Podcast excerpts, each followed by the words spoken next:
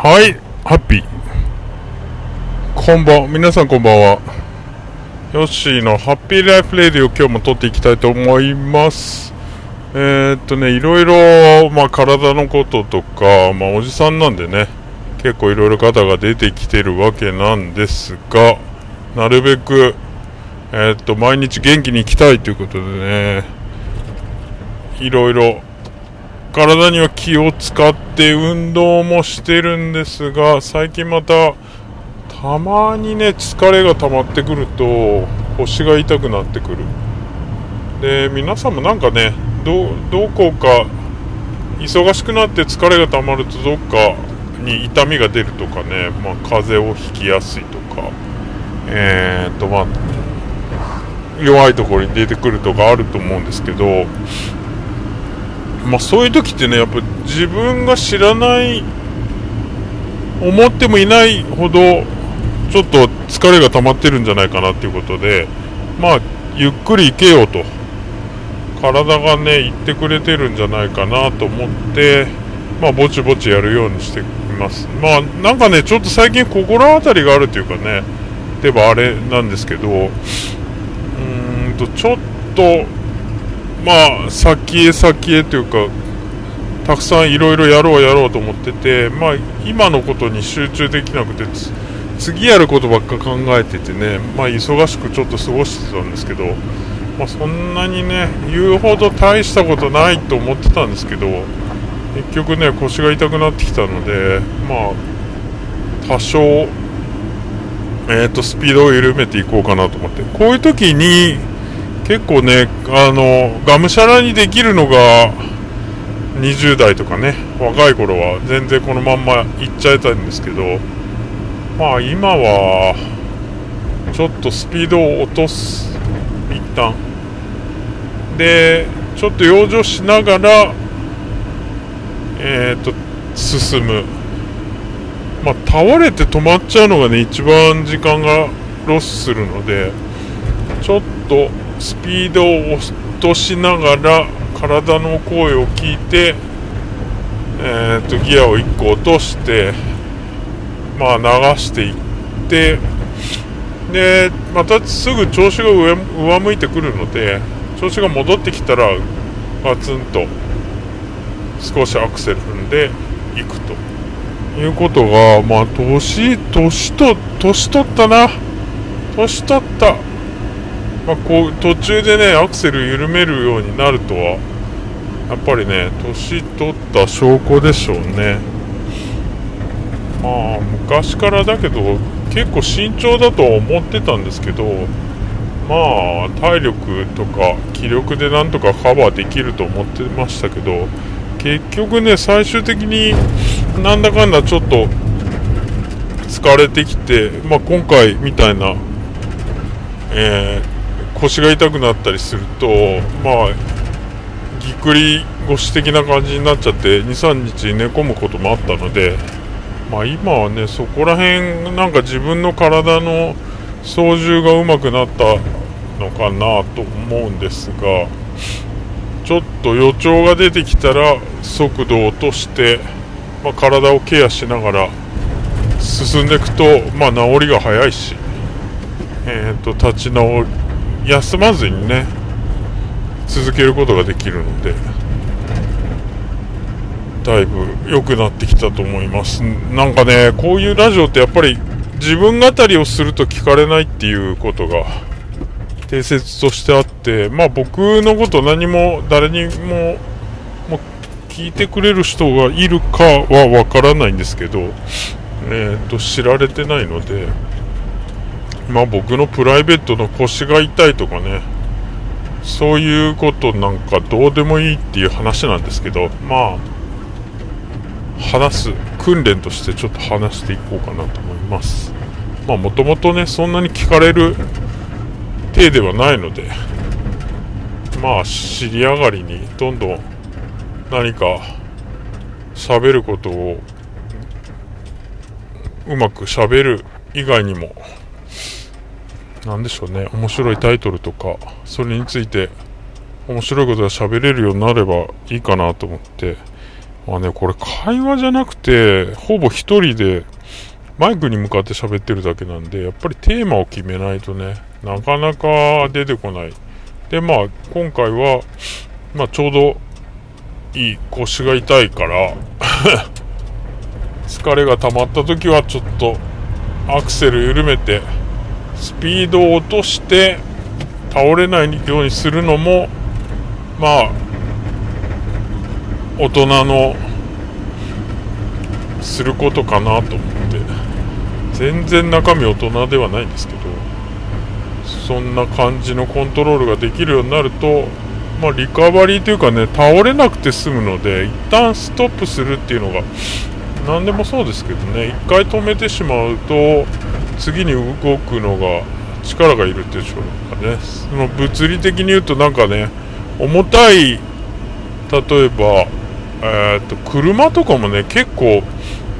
あのー、ブレーキ外して押せば動いちゃうんですけどそれもね最初が一番重たい。でちょっと動き始めるとだんだん楽に感性でね動いてくれるようになるんですけどだから一旦止まってしまうっていうのが一番、えーと、時間のロスでもありあのー、やっぱり物草僕結構面倒くさが嫌なのでやっぱりねどうしても辛いとか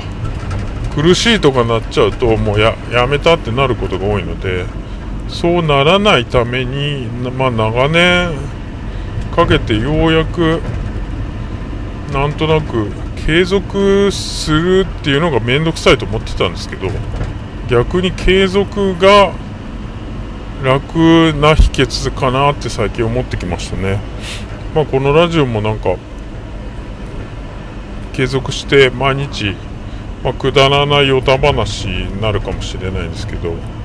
配信していこうと思っておりますなんかねもう久しぶりに昨日スティーブ・ジョブズの話じゃないですけどテレビを見たんですけどまあ、ああいう電気物とかはね多少脚色されてる感じもありますけど CM さええー、っと覗いてしまえばまあまあうまく作られてる番組なら面白く見れるかなっていうのはありますけどやっぱね最近は久しぶりに本を読みまくってたりとかまあオーディオブックで耳からも読書してるんですけどやっぱりね何でしょうね。結構古い本とかでも本はね何だろう物量が違うというかねやっぱり書く時のその込める感じが違うのか古くてもやっぱり学べるもんは学べたりとか学べるもんは学べたりまあ偉そうな感じですけど。まあ本当にただ年を重ねてるけど中身はね子供みたいなもんなのでなんかいろいろ成し遂げた人とかまあそそうじゃなくても最近よく読むのが心理学とかなんかそういう脳科学みたいな本なんですけどなんでこういう思考になるのかとかそういうことをねあのまあ普通に過ごし暮らしてたら自分で情報取りに行かないと学べないんですけどしかもあのどうしてもインターネットの情報ってね嘘か本当か分かりづらい。まあどうしてもね上の方に来るのっていうのは興味を引いたりとか人に思われるっていうことを前提に書かれたというかまああとは Google のアルゴリズムにうまく乗ったものが出てきたりするので本当にね価値のあるものを探すのに結構もう Google 検索っていうのは表面上の軽い検索はできるけどなかなか奥深いとこまでは探れないなと思ってまた本に戻っていくんではないでしょうか。っていうかまあもともと本読む人はすごく本読んでるはずなんでこうなんか一時期図書館でめちゃめちゃ本を読んでたりとかねしてたんですけど最近なんか忙しくてじっくり本を読め読める機会がなかったんですけど、まあ、Kindle とかね、携帯で今読めるようになってきてるんで、すごく便利ないい世の中だなと思って、どんどん読んでおりますが、プライム会員だとね、無料で読める本とかもありますし、まあ、Kindle Unlimited とか入っちゃえばね、月額そんなにかからず、今、割引が2ヶ月でなんかすごい数百、一月、本当に安い価格で入れるんで、2ヶ月ね、そんだけの値段で入れるんだったらもう、はっきりと読みたいものがあったり、まあ、漫画ね、あんまり読まないんだけど、読みたい漫画が、長い漫画があるある人とかも、2ヶ月だけ入っちゃって、パツンってやめちゃえば、本当に全巻読めるんじゃないかなと思っていますね。で、なんか、オーディオブックも、えー、っと、オーディオブックっていうアプリ、どこがやってるんですかね、角川かながやってるオーディオブックと、あ、えー、っと、オーディブル、アマゾンがやってるオーディブルと2つ会員に入って聞いてるんですけど、まあ、それぞれの利点もあるし、えー、と欠点もあると。で、オーディブルの方は、1回、まあ、毎月1500円だったかな。1500円でワンコイン。で、ワンコインあれば、1冊いくらの本でも読めるというか、聞ける権利があって、それを1回手にしてしまえば、えーと、月額会員を解除しても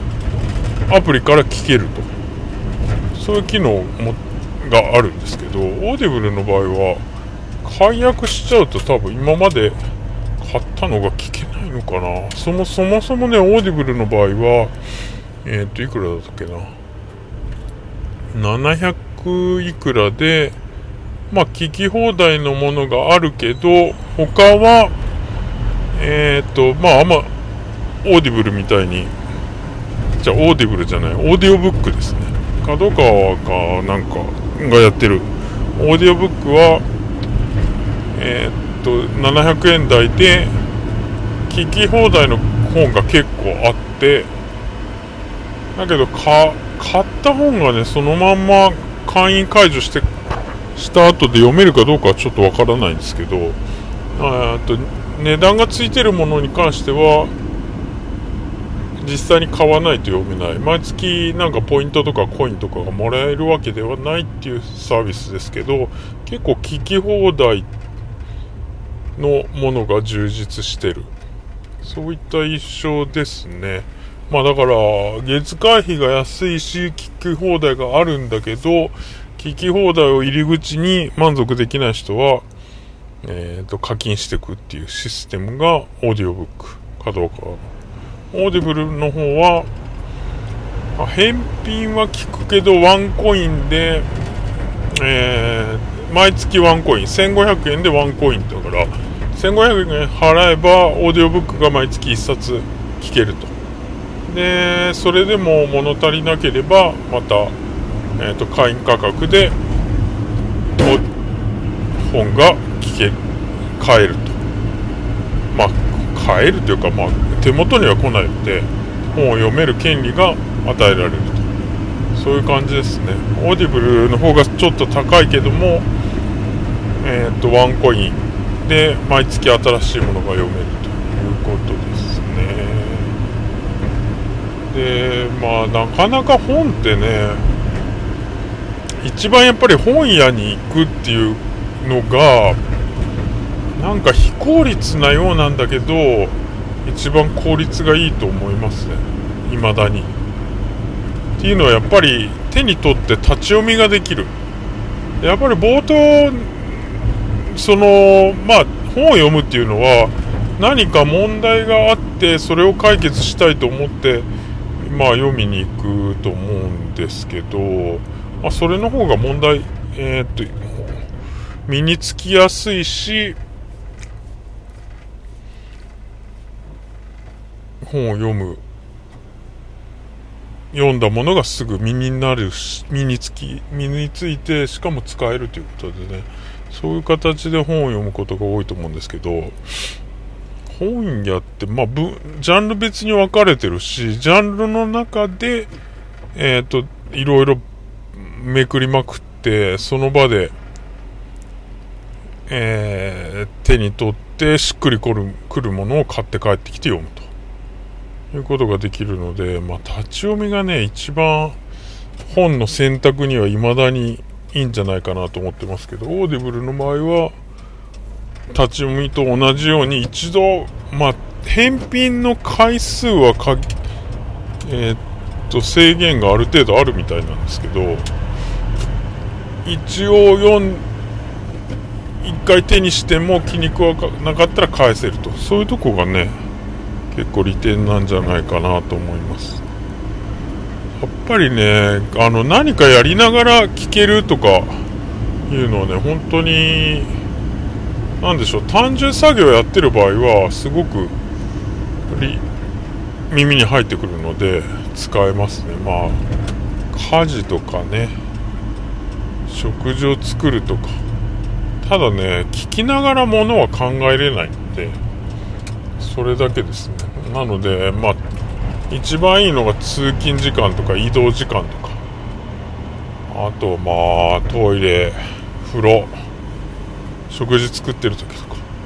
そういう時に聞くのが一番いいかなと思いますね。何の話だったの？これ。腰の痛い話から結局何？オーディブルとオーディオブックの話。あと本の話。本って本当に、本って本当にって、親父ギャグじゃないですけど、本って、あれですよね、すごいものですよね。なんか、なんでしょう。人の、思っ、なんでしょうね。世界を本当に広げてくれるというか、まあ、他には代替が効かないものじゃないかなと思いますね。で、活字でもそうです音声でもそうなんだけど、やっぱりね、映像がないからこそ、想像力が広がって、なんかすごいその想像力を働かせることによって、意識に強く残るような気がしていますね。結構ね、目から入ってくる情報が普段一番大きいと言われてたかと思うんですけど、耳からだけ入れると、やっぱり脳って考えますよね。映像をね、自分で思い浮かべることによって、すごくね、それが記憶に残るんじゃないかなと思って。だから大切なことはなんか音声のみか活字で吸収していくのがやっぱりいいなっていうことを最近感じております。ちょっと長くなった。長くなってしまいましたが。さあ、今日もいっぱい働いたっていうことで、